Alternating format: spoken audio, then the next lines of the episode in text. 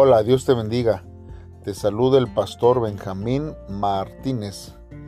Y para mí, hermanos, es un gozo poder estar compartiendo con ustedes el devocional del día de hoy, esperando que estén teniendo un fin de semana de, de descanso, de bendición o de trabajo, si les tocó trabajar. Pero sobre todo, qué bueno que usted ha decidido meditar en la palabra de Dios en este día. Hoy es sábado 23 de julio y vamos a estar viendo, hermanos, en la segunda carta a los Corintios, capítulo 9 del versículo 1 al versículo 9. Y el tema del día de hoy es preparados para ofrendar con gozo. La palabra de Dios, hermanos, dice de la siguiente manera. Cuanto a la administración para los santos, es por demás que yo os escriba pues conozco vuestra buena voluntad, de la cual yo me glorío entre los de Macedonia, que Acaya está preparada desde el año pasado, y vuestro celo ha estimulado a la mayoría. Pero he enviado a los hermanos para que nuestro gloriarnos de vosotros no sea vano en esta parte, para que como lo he dicho estéis preparados no sea que si vinieren conmigo algunos macedonios y os hallaren desprevenidos, nos avergoncemos nosotros, por no decir vosotros, de esta nuestra confianza. Por tanto, tuve por necesario exhortar a los hermanos que fuesen primero a vosotros y preparasen primero vuestra generosidad antes prometida para que esté lista como de generosidad y no como de exigencia nuestra. Pero esto digo, el que siembra escasamente, también segará escasamente, y el que siembra generosamente, generosamente también segará.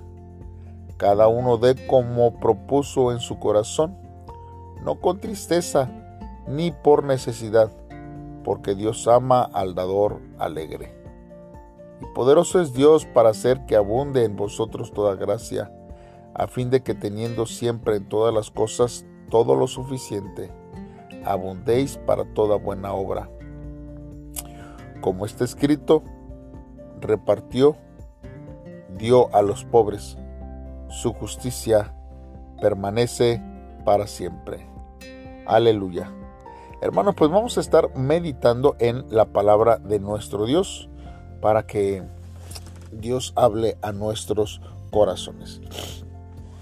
Mire, nosotros hemos visto aquí que eh, tenían un año, hermanos, preparando la ofrenda para ayudar a los macedonios. Y esto, hermanos, es necesario, preparar nuestra ofrenda si a lo mejor no, este, no es a lo mejor de un año, pero por lo menos, hermanos, preparar nuestra ofrenda que vamos a dar em,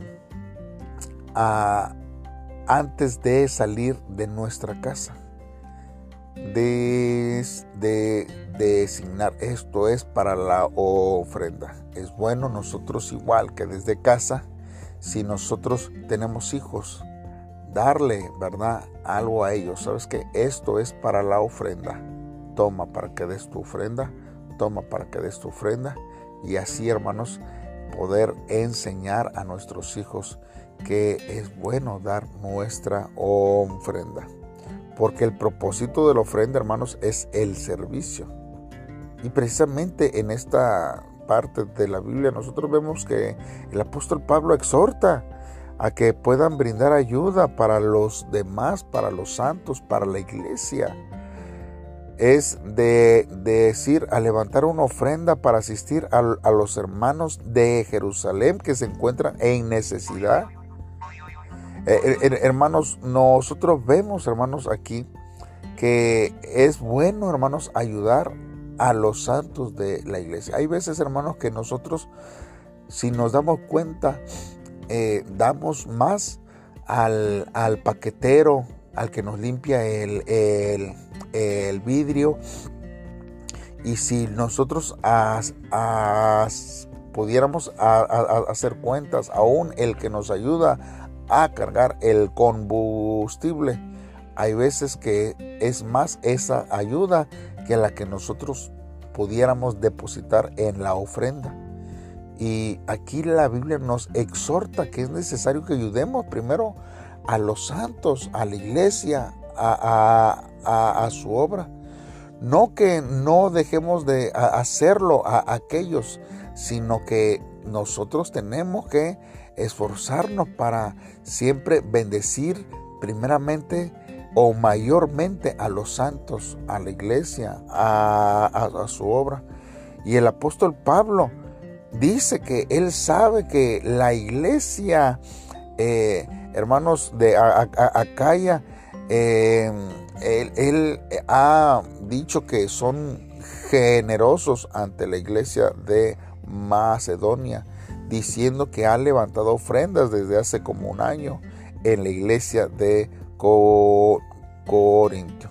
El apóstol Pablo, hermanos, también hace la mención que envía a Tito, hermanos, y a dos hermanos más a, a, Corintios para que la congregación pueda preparar la ofrenda de antemano conforme a lo prometido. El apóstol Pablo, hermanos, solicita que su motivo, hermanos, de orgullo respecto a esa comunidad no sea en vano y que deben preparar primero su generosidad. Es necesario, hermanos, apartar lo que será entregado como ofrenda a Dios, porque esto es digno, hermanos, de un adorador, porque el que uno puede dar con gozo y generosidad sea así, mas no como una exigencia. Hermanos, porque precisamente la Biblia dice que Dios ama al dador, al alegre. Y esto, hermanos, viene siempre siendo una bendición para que el que lo hace, para que el que lo da. Y el apóstol Pablo hace la, comparación del que ofrenda como el que siembra. Nosotros vemos, hermanos, que cada quien va a recibir lo que siembra. Un labrador sabe que para recibir muchos frutos, pues tiene que sembrar mucho. Y está más de, decirlo, hermanos, porque también el que siembra poco, pues también recogerá poco. El énfasis que el apóstol Pablo, hermanos, está haciendo en este texto bíblico, no está, hermanos, en el monto de la ofrenda. No es en la cantidad, sino en la actitud de la, del adorador. Hermanos, y no debemos de ofrendar con mezquinidad o por obligación, hermanos, sino con gozo y como nosotros hemos propuesto en nuestro corazón, porque Dios ama al dador, al alegre, hermanos. Porque nosotros, hermanos, compartimos con otro y esto nos hará, hermanos, que haya gozo en nuestro corazón y lo que compartimos no nos hará más pobres, hermanos. Pero cuanto más, hermanos, nos esforcemos en la buena obra, Dios nos concederá más de su gracia en abundancia. Dios con, considera, hermanos, como justicia cuando repartimos a los pobres sin reprochar. Y lo recuerda, hermanos, para siempre, hermanos desde el versículo 9 de eh, este verso y también en el Salmo 112, versículo 9. Dios mira con agrado nuestro servicio y nos recompensará con galardones. Usted está sembrando para la eternidad y allá recibiremos la recompensa que Dios tiene preparada para nuestra vida. Y todo esto, hermano, nosotros lo vemos reflejados también en las vidas de los misioneros. Si hoy nosotros conocemos el Evangelio tal cual es, es, hermanos, porque hubo misioneros dispuestos a dar, a dar, a dar todo. Mire, allá en Seúl, hermanos, hay un cementerio y hay un área, hermanos, hacer de los misioneros que fueron, hermanos, a Corea para llevar el e-, evangelio, hermanos. Pero mire, allí eh, está la, la familia Hall. Y dentro de, la familia Hall estaba la, esposa que ella era la doctora Rosetta Hall. Ella era una misionera, hermanos, que enviaron a Corea en 1980 y se dedicó a trasplantar su propia piel a las jóvenes coreanas que tenían quemaduras. Ella continuó trabajando para Corea durante 40 años, incluso hermanos, luego de haber perdido a su esposo, que también era médico y misionero. Él se llamaba William James Hall y a causa de una fiebre de tifoidea y el exceso de trabajo falleció. Además también, hermanos, estaba su hijo Shirwell Hall. Fundó el primer hospital y clínica de tuberculosis y emitió el primer sello de Navidad para recaudar fondos para erradicar esta enfermedad. No fue fácil, hermanos, introducir el movimiento de los sellos en esa época, porque ellos vivían bajo la colonia japonesa y ya que la gente se oponía, hermanos, cuestionando de cómo un país tan pobre ayudaría a otros, a pesar de que Corea en ese momento tenía la tasa de muertes por tuberculosis más alta del mundo. Sin embargo, hermano Shirwell Hall mostró optimismo diciendo, estoy seguro de que el sello de Navidad alentará a los coreanos a ayudar a los demás. Finalmente, hermanos, este sello se convirtió en el punto de inicio para otros movimientos solidarios en Corea que buscaban ayudar a los, a los que estaban más eh, desamparados, demostrando un corazón conforme al corazón de Dios. En la lápida, hermanos, de la familia Hall está grabada la descripción que dice, soy de Dios muera o viva. Quien ayuda a los demás con esta fe, estoy seguro, hermanos, que recibirá abundante bendición del Padre y su galardón, hermanos. Quizás no lo tuvieron aquí, pero un corazón de ayudar y de dar hasta su propia piel y de darlo todo para el servicio de Dios, hermanos. Yo creo que su recompensa será grande allá en los cielos. ¿Por qué no oramos? Eh, a, Dios en esta hora.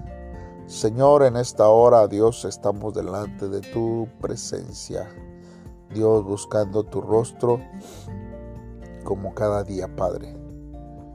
Dios, sé que todo lo que tú me has dado, Señor, oh Dios, y todo lo que yo tengo proviene de ti. Perdóname, Señor, por haber escatimado lo que me has entregado. Dios, y que no lo he dado para tu obra quizás en muchas veces. Ayúdame, Señor, y líbrame de ser mezquino, Dios.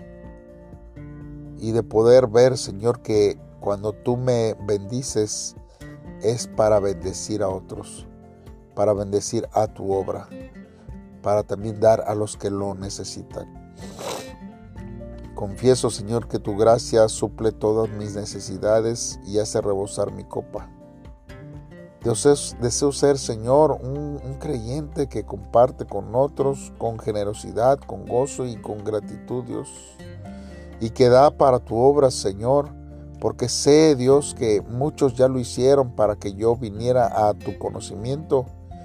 Y hoy, Señor, puedo gozar de tu verdad, de tu amor, Señor, hacia mi vida, Padre.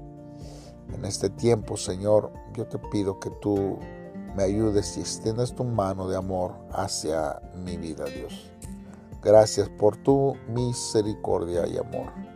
En el nombre de Cristo Jesús te lo pido, Dios. Amén. Bien, hermanos, gracias por escuchar este devocional. Y te recuerdo que este devocional es auspiciado por la Iglesia Faro de Salvación te invitamos a que nos compartas tu testimonio de lo que Dios te ha hablado en estos devocionales. Esto nos ayudará a motivarnos para poder seguir continuando cada día y esforzándonos para que podamos meditar en la palabra de Dios. Dios te bendiga, te mando un saludo, un fuerte abrazo. Bendiciones.